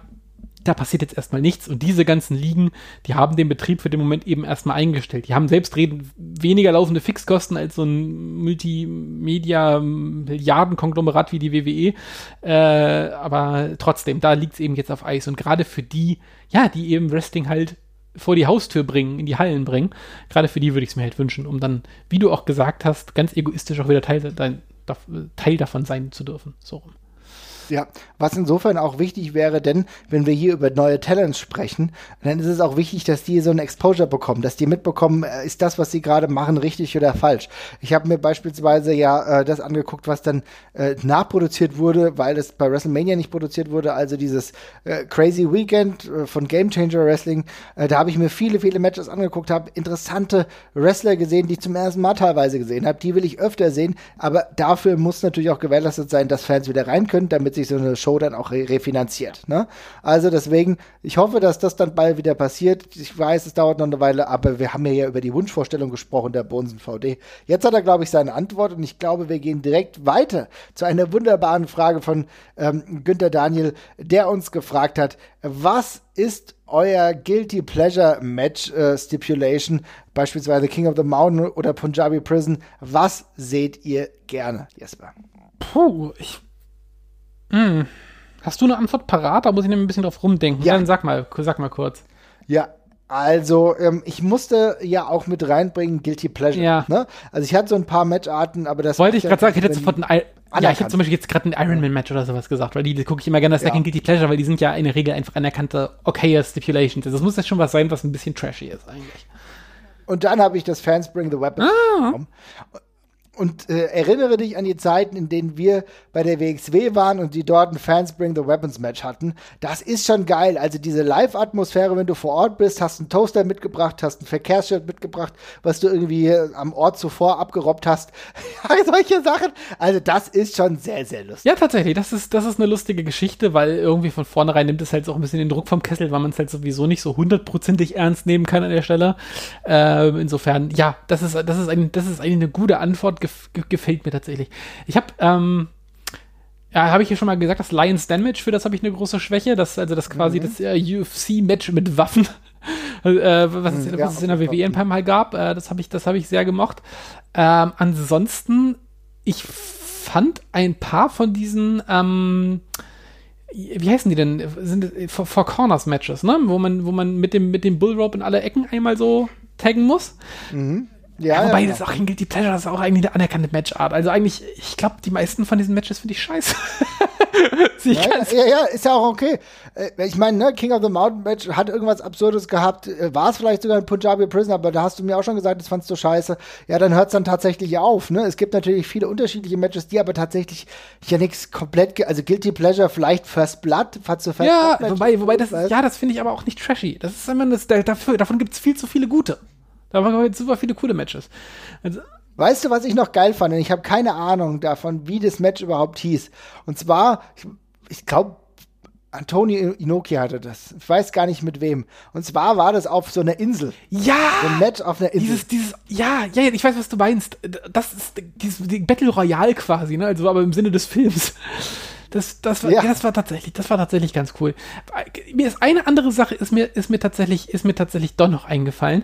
Ähm, mhm. Ja, habe ein bisschen überlegt und ich glaube davon, ich weiß nicht, ob es davon wirklich viele gute gab, aber dieses Monsters Ball Match bei TNA fand ich eigentlich doch ganz witzig, weil ich einfach die, also ich meine, im Endeffekt war das ja nur ein großer, quatschiger Hardcore-Roll, aber mhm. ich fand diese Stipulation, die sie davor gesagt haben, dass diese, dass die Wrestler da teilnehmen, 24 Stunden ohne Essen und Trinken im dunklen Keller gesperrt werden. Das ist ja. die geilste K-Erklärung aller Zeiten für mich. Und eigentlich waren das immer sehr lustige, sehr lustige Brawls, die dabei rausgekommen sind. Geil. Geil, geil, geil, geil, dass du es nennst. Äh, tatsächlich habe ich äh, dann immer wieder darüber nachgedacht.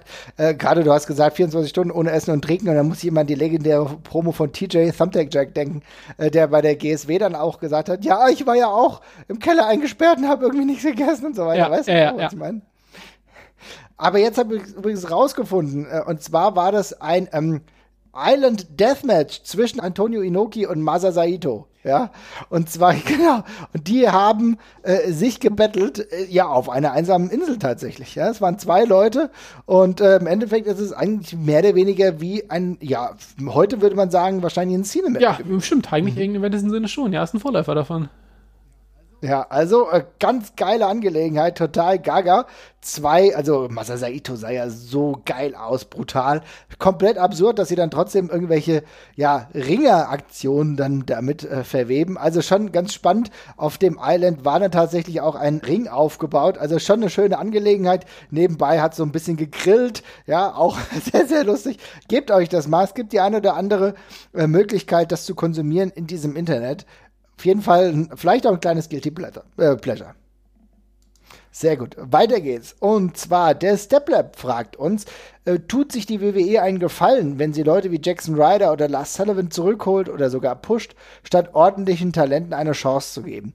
Ganz kurz dazu, äh, bevor ich dann an dich gebe, Jesper. Natürlich muss man immer differenzieren. Was ist ein ordentliches Talent? Ist es nicht einfach vielleicht so, dass wir das subjektiv anders betrachten?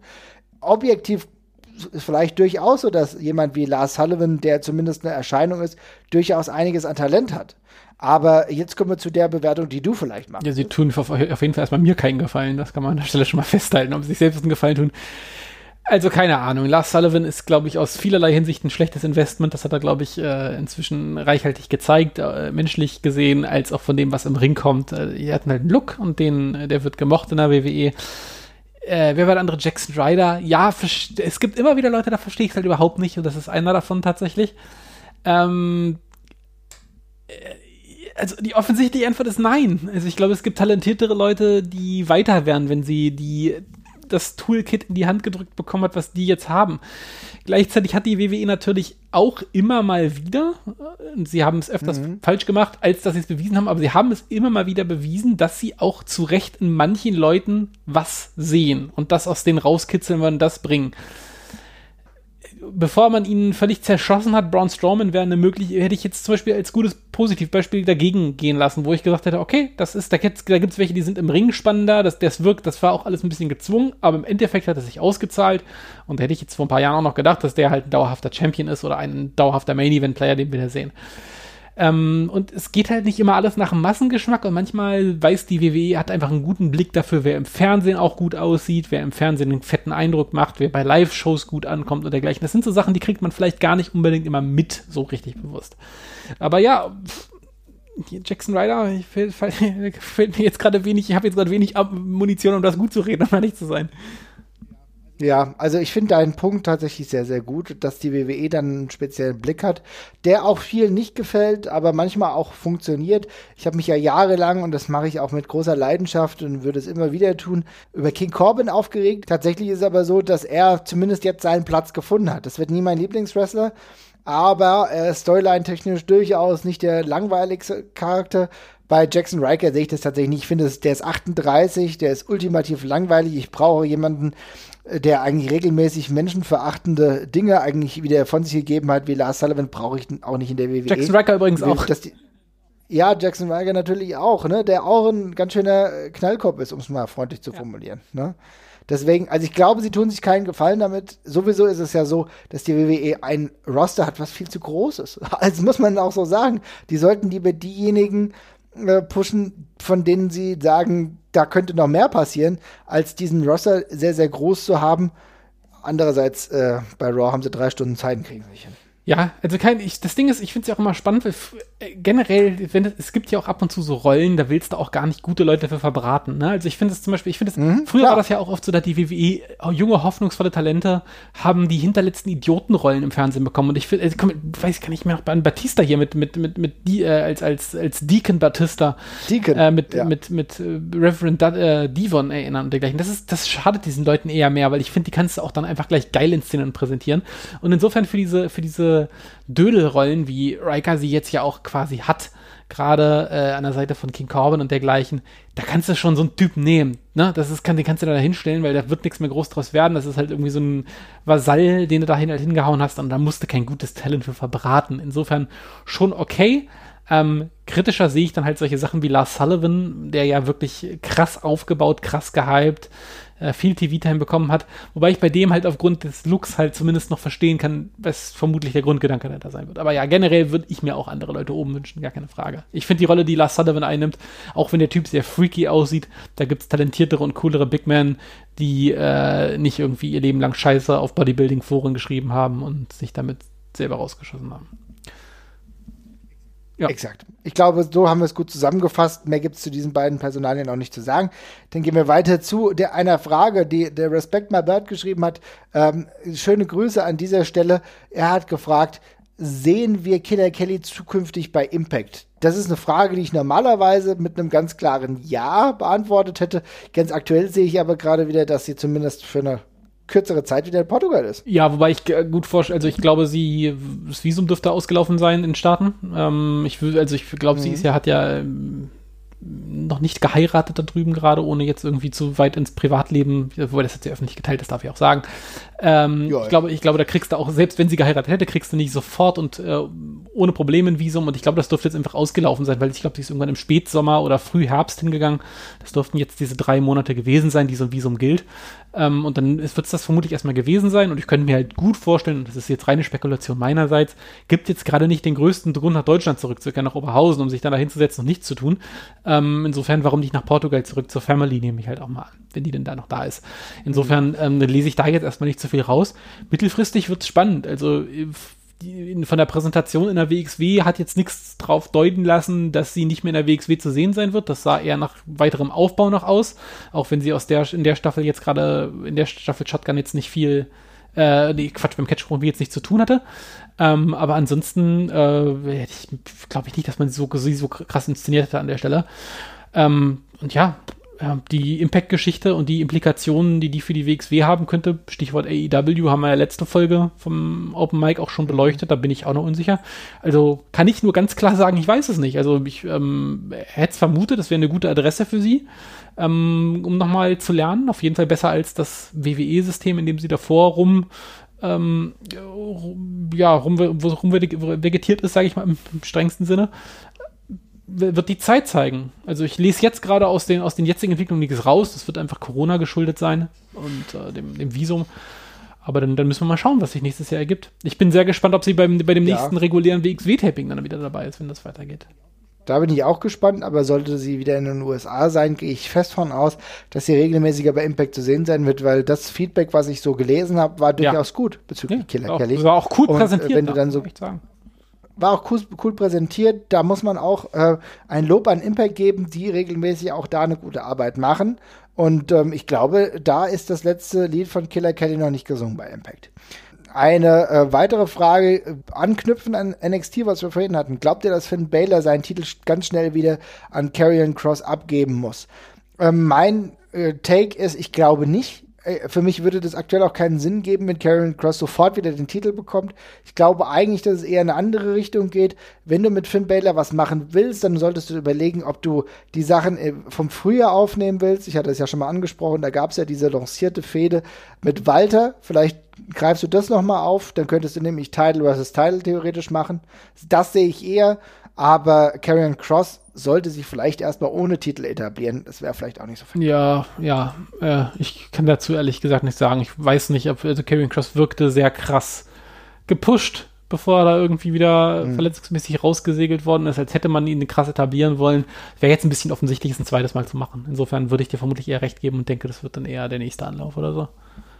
Mhm. Ja, und der Respect My Bird hat gleich mehrere Fragen, was ganz gut ist, denn auch das Thema hatten wir leicht touchiert und können da vielleicht nochmal näher drauf eingehen. Wie seht ihr die Zukunft von Alistair Black? Mhm. Kurzer Hintergrund, äh, Black hat eigentlich mehr oder weniger seit zwei Monaten kein Match mehr in den Main-Shows gehabt. Das ist jetzt schon eine krasse Entwicklung. Ich sehe, dass er ein eigenes Label ähm, weitergetragen hat, das Black Mars Label, bei dem er auch äh, beispielsweise relativ heftig bei Instagram wirbt. Ja, Jesper, wie geht's weiter mit Alistair Boah, Black? Ja, das, ich sehe mich ehrlich gesagt nicht so richtig in der, in der Lage, das zu beantworten. Also, weil ich, es ist dermaßen mhm. ein Schlingerkurs, der mit dem gefahren wird, dass ich das, dass ich das nicht sagen kann. Also ich, ich habe ja vorhin schon angedeutet, dass ich mir, dass ich mir einen Gang zu NXT zurück ganz gut vorstellen könnte. Jetzt ist seine, seine Frau aber auch nicht mehr in der WWE, die ist ja rausgekegelt worden oder rausgegangen, wie man das ja. lesen möchte.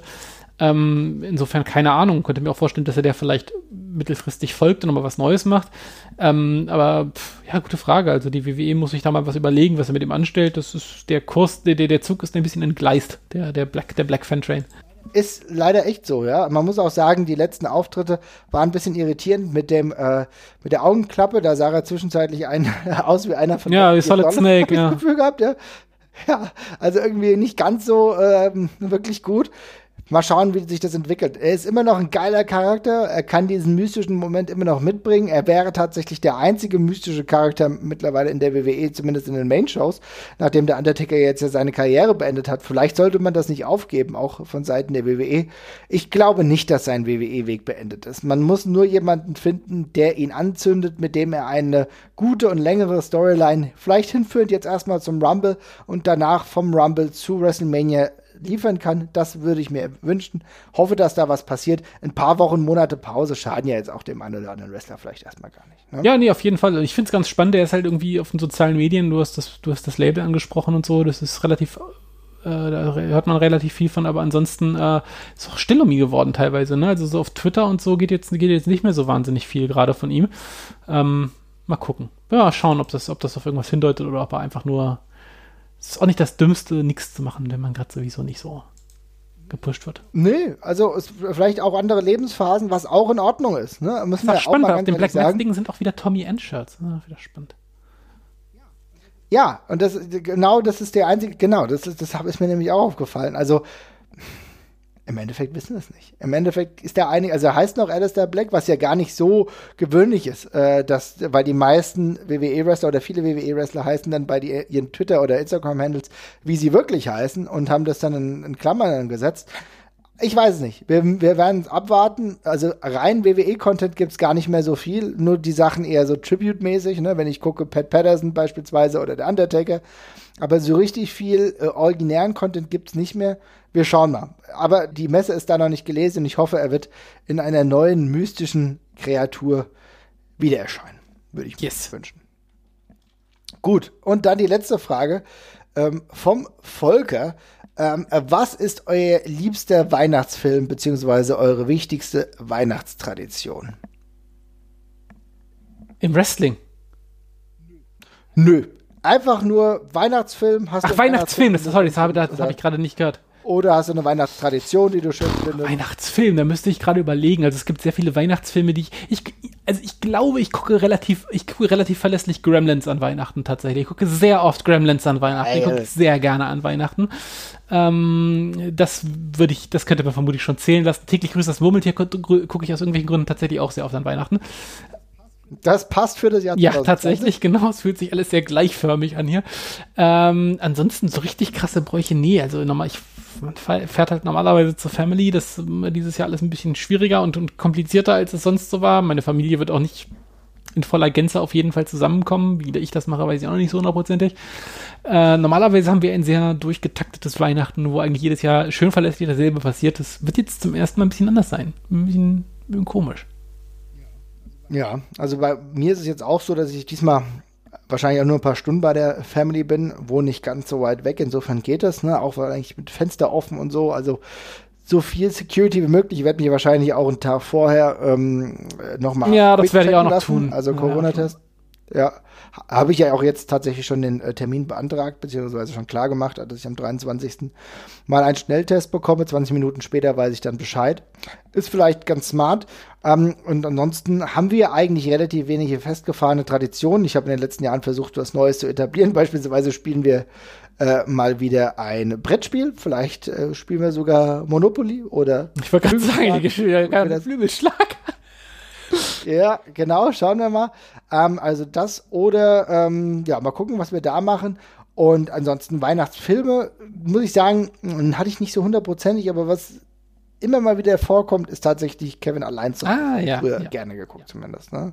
Und äh, ich habe aber tatsächlich so eine Art Silvester-Tradition früher gehabt und ziehe ich auch manchmal heute noch durch. Und zwar habe ich früher immer gerne um die Silvesterzeit herum Starcade geguckt.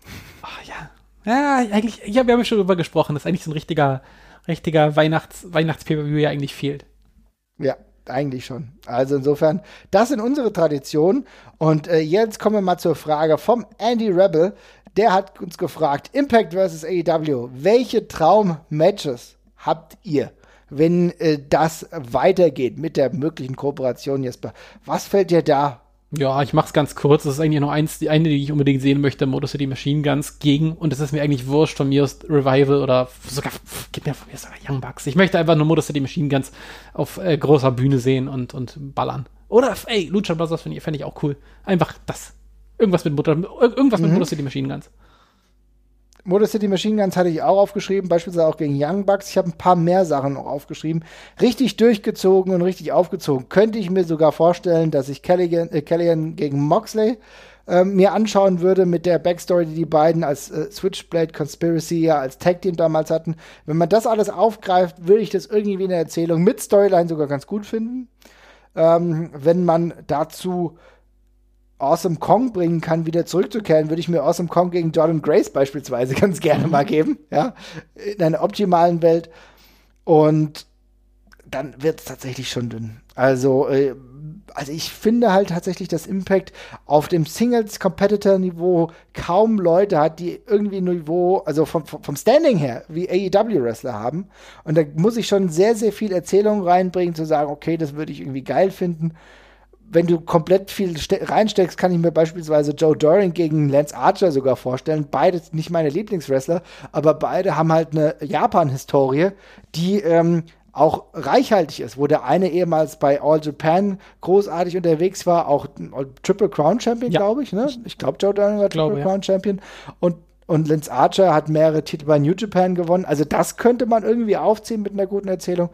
Aber rein wrestlerisch ähm, fällt mir da nicht mehr so viel ein. Ja, tatsächlich ist witzigerweise, es hat Impact hat den genau umgedrehten Kurs zu früher, wo sie irgendwie es geschafft haben, aus sehr viel äh, Teilen oder sehr großen Teilen eine kleinere Summe zu machen. Jetzt ist es andersrum. Jetzt machen sie, jetzt ist die Summe es kommt da mehr raus als die Summe der Teile tatsächlich zum ersten Mal, was ich sehr mhm. spannend finde, weil es ist fast so, als hätten sie früher zu viel Talent gehabt, um zu sehen, wie sie es machen müssen. Ähm, äh, insofern, ja, weniger große Namen, die sich da so aufdringen, da würde ich dir auf jeden Fall, da würde ich dir auf jeden Fall recht geben. Ähm, insofern auch nicht so krasse Dream Matches, aber ja, Modus City Machine Guns, gimme, gimme. Auf jeden Fall. Und es ist ja trotzdem interessant. Also ich meine, das eine hängt nicht mit dem anderen zusammen. Ich wünsche mir jetzt relativ wenig, aber es ist tatsächlich so, dass du mit einer Card auf jeden Fall gut fahren könntest, wenn du beide mischst. Also das ist schon so, ne? Also ich meine, es gibt einfach gute Wrestler. Beispielsweise einen Willie Mack habe hab ich nicht genannt, aber auch einen Willie Mack kannst du super irgendwo reinbringen. Ich habe jetzt einige Wrestler per se auch nicht genannt, weil ich nicht will, ähm, dass die wieder in einem AEW-Kontext äh, vermischt werden, weil ich die eh gar nicht mehr sehen will. Also so Rich Swan beispielsweise brauche ich auch nicht mehr, ja? Nee, Mit nee. der Backstory und so, ne? Also da gibt es gewisse Wrestler, die will ich jetzt nicht sehen. Aber wie gesagt, müssen wir mal abwarten, was sich da tut. Aber eine Card könntest du zusammenstellen, die gut wäre, aber so absolute Dream Matches haben wir jetzt ein paar genannt. Wie gesagt, Kellyanne gegen Mox, dabei bleibe ich auch. Das kann sehr gut erzählt auch ziemlich geil werden. Ich nehme mich da raus, ich will nichts mit Kellyanne sehen, aber das ja. sei, dir, sei dir ungenommen. Ja, ist ja auch in Ordnung. Sehr gut. Und dann äh, hat er eine zweite Frage noch gestellt, und zwar, sehen wir denn überhaupt eine Invasion-Story kommen? Ja oder nein, Jesper? Nee, sehe ich nicht. Will ich auch nicht. Aber ich sehe ich es ich sehe es nicht. Ich glaube nicht, dass äh, dafür das Interesse groß genug ist. Ich glaube, das bleibt in diesem Rahmen um die Person Kenny Omega und dann vielleicht ein einmaliges einmaliger kleiner Exchange oder sowas, aber der große Story, Elimination Storyline glaube ich nicht, dass die ein Interesse drin haben und ähm, sehe ich nicht passieren, nein. Glaube ich tatsächlich auch nicht. Also mein Gefühl ist, dass ähm, Kenny Omega als absoluter World Champion etabliert werden soll, der sogar als World Champion in unterschiedlichen Promotions unterwegs ist. Das habe ich eher das Gefühl, auch in, den USA. Er war ja jetzt auch wieder äh, bei Triple A, äh, bei Triple Mania war er ja auch zugegen, hat dort ein ziemlich gutes Match ge gehabt gegen Laredo Kid, da hat er ja seinen Titel verteidigt, nicht den AEW-Titel, sondern den äh, Triple A-Titel. Also insofern, ähm, er ist dieser World Champion, er soll als selbiger etabliert werden. Ich kann mir definitiv vorstellen, dass er bei einer bei einem gut gehypten, gut promoteten Impact Pay-Per-View irgendwann mal im Main Event antritt. Das kann ich mir vorstellen. Aber dass wir einen richtigen Exchange von Talent sehen, glaube ich eher nicht dran. Nee, glaube ich auch nicht. Will ich, wie gesagt, aber auch nicht. Das ist nur, es ist aus, es, es gibt, es gibt die, das, die Story auch nicht her, finde ich. Es gibt keinen Grund, warum die beiden jetzt irgendwie warum man da irgendwas drauf tackern sollte, wie so eine Invasion-Feder. Da nehme ich lieber einfach so einen lockeren Talent-Exchange und ein paar coole Stories nehme ich dann schon lieber. Es ist ja auch vielleicht die Möglichkeit, das als Startschuss zu begreifen für andere Dinge. Das heißt ja nicht, dass es dann ausgeschlossen ist, dass wir Kellyanne irgendwann mal auch wenn ich weiß, dass du da jetzt nicht so viel mit anfangen kannst, aber ist ja nicht ausgeschlossen, dass die dann trotz, der dann trotzdem mal auftritt oder dass die Motor City Machine Guns vielleicht trotzdem mal auftreten. Ja, das muss ja nur nicht im Rahmen einer Invasionsstoryline. Genau, genau. Genau.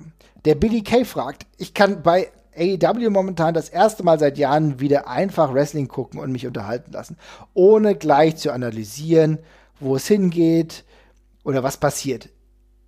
Ging es euch zuletzt genauso oder mit was ging es euch zuletzt genauso? Und ich, die Frage übernehme ich mal, mal sagen, bei mir ist es bei AEW tatsächlich ganz genauso. Da gibt es diese Momente, dass ich dann abschalten kann, aber auch hier erwische ich mich manchmal dabei mit dem Hintergedanken, Alter, hoffentlich versauen sie es nicht. Ja, also gerade mhm. so bei Pay-Per-Views, wo du denkst, okay, das sollte jetzt besser gut werden, ne? Allein äh, damit das Gesamtpaket einfach stimmt. Also manchmal erwische ich mich schon dabei. Ansonsten fällt es mir bei anderen Produkten extrem schwer. Das habe ich sonst eigentlich nur bei Live-Events, wie beispielsweise mhm. bei der WXW, wo ich dann mich komplett fallen lassen kann.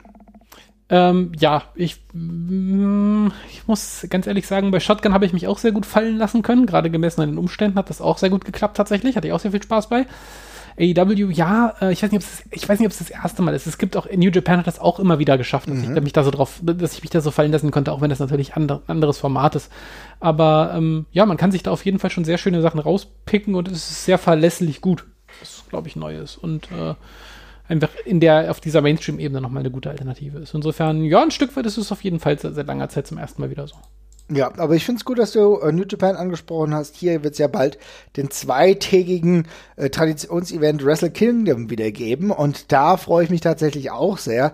Äh, ein bisschen, wie ich mal sagen, optimistisch mit 20.000 Zuschauern pro Tag. Ja, es ist natürlich auch das Land Japan, das äh, den Ansporn hat, eine Olympiade nicht keine Olympiade, das ist nämlich der Zeitraum zwischen zwei Olympia-Veranstaltungen, sondern Olympia 2021 zu hosten, was auch ein bisschen damit reinspielt, wir können Großveranstaltungen auch in Zeiten von Corona, da gehe ich auch davon aus, dass das irgendwie einen tieferen Hintergrund hat, aber wie gesagt, das wird am 4. und 5. Januar stattfinden und das ist tatsächlich auch ein doppeltägiger Event, auf den ich mich einfach freue, das lasse ich sacken, da habe ich ehrlich gesagt auch ähm, arbeitstechnisch sehr viel Freiraum, um einfach zwei Tage mir zu geben, mich zu freuen. Da ist es nämlich nicht so, dass ich das Gefühl habe, oh Gott, bitte verkackt's nicht. Ja. Wird auch äh, ganz interessant. Der Thomas J. fragt, wie viele Sterne, und das finde ich geil, weil es eine komplett andere Frage ist zu dem, was wir hier sonst so hatten, wie viele Sterne bekommt das 94er King of the Ring Halbfinalmatch Owen Hart vs. 1-2-3 Kid von uns? Kurzer Punkt von meiner Seite. Und ich glaube, Jesper, da stimmst du mir zu, das hast du selber schon öfter erwähnt. Sternebewertung schön und gut, aber die haben ja eher so einen nebensächlichen Charakter, zumindest auch für dich, ne? Ja, vor allem immer schwer in Relation zu setzen, finde ich. Weil dann sagt man eine Sternebewertung und dann liest man irgendwelche Sternebewertungen für alte Matches, die dann, wo dann drei Sterne super viel sind oder vier Sterne super viel sind. Mhm. Und dann ist das irgendwie alles ein bisschen schwer im Kontext immer zu sehen. Darum bin ich da nicht so der Riesenfan, weil sich diese Skala einfach im Laufe der Zeit so krass geändert hat. Ähm, ich kann mich an das Match erinnern tatsächlich, ähm, äh, weil ich weiß ehrlich gesagt gar nicht wieso, vermutlich, weil es zwei Wrestler sind, die ich ziemlich cool finde. Mhm. Ähm, ich habe es aber als also ich habe es mir jetzt nicht nochmal angesehen, aber ich habe es als super unspektakulär in Erinnerung tatsächlich. Also vielleicht muss ich es mir nochmal ansehen. Ich habe es als sehr kurzes Match tatsächlich im Kopf. Mhm. Ähm, galt mal so, ach, das war so ein Insider-Tipp früher auch mal so für Leute, die irgendwie so auf ein bisschen Cruiserweight äh, schnelle Sachen in der, in, der, in der WWE mal sehen wollten, aber es ist, ich habe es halt super kurz im Kopf. Also ich weiß, hast du noch eine andere, wärmere Erinnerung dran? Ja, auf jeden Fall. Und zwar habe ich aber in Vorbereitung auf diese Sendung mir das nochmal angeguckt. Ja. Und äh, die Hälfte von dem, was du gesagt hast, stimmt. Denn es war sehr kurz. Ich glaube, es ging knapp vier Minuten. So, okay, aber, krass, alles klar. Okay, ich hätte ja. sechs oder okay. Nee, aber was sie in dieser Zeit halt rausgehauen haben, war schon krass. Also das war ein absolutes Fast-Paced-Match. Du hast auch Aktionen, natürlich hast du ein, zwei Aktionen gehabt, bevor überhaupt ange, äh, angepfiffen, wollte ich schon sagen, die Glocke geläutet wurde. Aber du hast jemanden gehabt, wie äh, der One-Two-Three-Kid, der die Injury verkauft hat, die er vorher bekommen hat. Ja, es war ja Halbfinalmatch, King of the Ring. Und hat es super gut gemacht, also Sean Waldman. Und dann ist äh, Sean Waldman mit Owen Hart in ein Cruiserweight-Battle gegangen. Die haben alles rausgehauen. Es ist so ein bisschen die Cruiserweight-Variante gewesen, Brock Lesnar gegen Goldberg. Ja. Ja, also so dreieinhalb, vier Minuten einfach alles rausgehauen. Top, Top Rope Aktionen. Äh, ich weiß nicht, ob sogar noch ein Piledriver dabei ist, habe ich vergessen. Aber wirklich High-Flying Aktionen, ein paar Excellence, Hard Hitting. Und im Endeffekt hast du gedacht, okay, egal wie dieses Match jetzt gerade ausgeht, beide sehen extrem gut aus. Was mega smart war, weil am Ende war es nämlich so, dass Owen Hart, wir wissen ja, ist ja dann in das Finale gekommen, hat das Finale auch gewonnen. Aber äh, das hat es war smart, weil es ging nicht lang, also es hat ihn selber natürlich auch für das Finalmatch wenig beschädigt. Ja. Aber es war auch so, dass One to Three Kid so gut aussah, dass du gedacht hast, okay, alles klar, kein Wunder, ey, der könnte auch noch viel mehr, trotz dass er so einen scheiß Namen hat. Okay, ich, ich werde das zum Anlass nehmen, mir dieses Match nochmal anzusehen. Das klingt äh, exakt nach dem, was ich mag. Insofern muss ich mir das wohl nochmal ansehen. Das, ich habe das, das ist auch echt schon lange her, dass ich das gesehen habe. Insofern, wenn das so ein richtig geiler Sprint ist, dann, dann werde ich das garantiert lieben. Ich, ich hau das nochmal unter den, unter den Tweet oder sowas dann drunter. Äh, vermutlich werde ich, vermutlich werde ich hier zu Kreuz kriechen. Das klingt nach meinem Geschmack. Ja, guck's dir nochmal an. Ich meine, das ist ja auch nicht so, dass man. Ich wollte gerade sagen, kann ich, kann, ich, kann, ich, ja, kann, ich ja, kann ich in der Mittagspause wunderbar machen. ja, ja, auf jeden Fall. Gebt dir das sehr gerne. Ich glaube, es wird sich lohnen, mein Lieber. Ja. Aber schön, schöner äh, Tipp vom Thomas J. Wie gesagt, ich habe es mir deswegen angeguckt und war begeistert. Ja, welche Sterne das bekommen sollte. Keine Ahnung, ich bin ganz frech und sage, dreieinhalb, vier Sterne kannst du dafür schon geben, aber du weißt, ne, so eine Bewertung, die hatte, die ist halt hinfällig. Es gibt vier Sterne-Matches, die dauern 30 Minuten und dann gibt sowas. Aber es ist ein sehr gutes Match und ich hatte wirklich meinen Spaß, um so zu sagen. Ne? Mhm. Sehr gut. Und dann äh, würde ich sagen, wir haben jetzt alle Fragen abgearbeitet, aber wir haben ja noch ein bisschen was geplant in 2020, denn so einen kleinen Ausblick können wir schon mal geben auf die Weihnachtsepisode. Jesper, was machen wir denn da? Yes, wir sind äh, zu dritt. Die Luisa wird, äh, wird auch mit dabei sein, aller Voraussicht nach, wenn sich das alles einrichten lässt. Wir planen gerade live zu sein auch. Also ihr könnt mhm. mit dazu kommen. Die Folge wird auch natürlich wieder reg regulär released, aber wer es nicht abwarten kann oder mit ein bisschen dabei sein möchte, ein bisschen mit, mit, mitchatten möchte, der wird das tun können. Wir äh, werden das am Montag tapen am kommenden, um am, das ist der, das ist der 21. Das ist genau die genaue Uhrzeit und wie ihr das dann hören könnt, das, das äh, teilen wir euch auf allen sozialen Kanälen natürlich nochmal mit.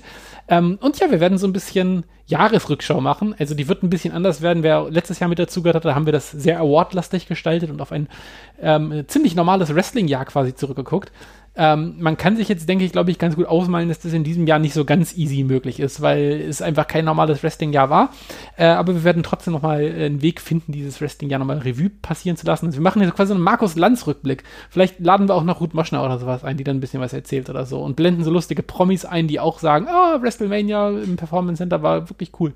Und, Was sagt Friedrich Merz dazu? Ja, super. Friedrich Merz und, und, und Rosi Mittermeier. Da, da habe ich ja richtig Bock drauf. Die haben bestimmt auch Bock drauf. Die kommen am Montag garantiert vorbei. Ich verspreche es hier jetzt, dass die kommen. Bin mir sehr sicher. Ich frage die heute Abend noch an, jetzt nach, der, nach dem Taping, um so gegen zwölf dann, schreibe ich dir noch eine Mail.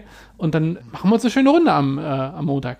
Auf jeden Fall. Aber äh, trotzdem ist es so, dass wir wahrscheinlich schon einen ein oder anderen Award auch weiterhin vergeben wollen. Ja, natürlich. Haltet mal unsere Social Media Kanäle im Blick, denn da seid ihr auch natürlich wieder gefragt. Denn mhm. es ist nicht nur ein One-Way-Channel hier, sondern wie immer, das ist ja so wichtig. Und vielen Dank übrigens nochmal für die vielen tollen Fragen, die das ganze Produkt hier auch beleben. Das finde ich so schön. Ich guck mal, wie, wie lange wir jetzt über die ganzen Fragen gesprochen haben, die uns nochmal anderen Input geben. Deswegen vielen Dank an euch. Macht gerne mit. Das würde uns sehr freuen. Und dann hören wir uns am Montag, wenn es geht, live wieder. Wir sind abends auf jeden Fall unterwegs. Wir werden das vorher noch kommunizieren. Und liebe und Grüße an Ruth Moschner auch nochmal. Ich freue mich. Ich mich auch und vielleicht kommt Karl Lauterbach auch noch vorbei. Oh, Insofern, mega.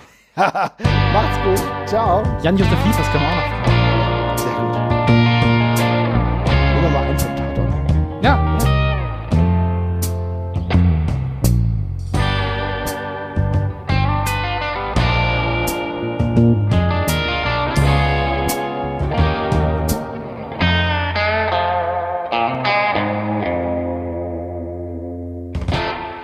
Was macht eigentlich Andreas Gabalier? Äh, schlechte Musik, oder was war denn die Frage?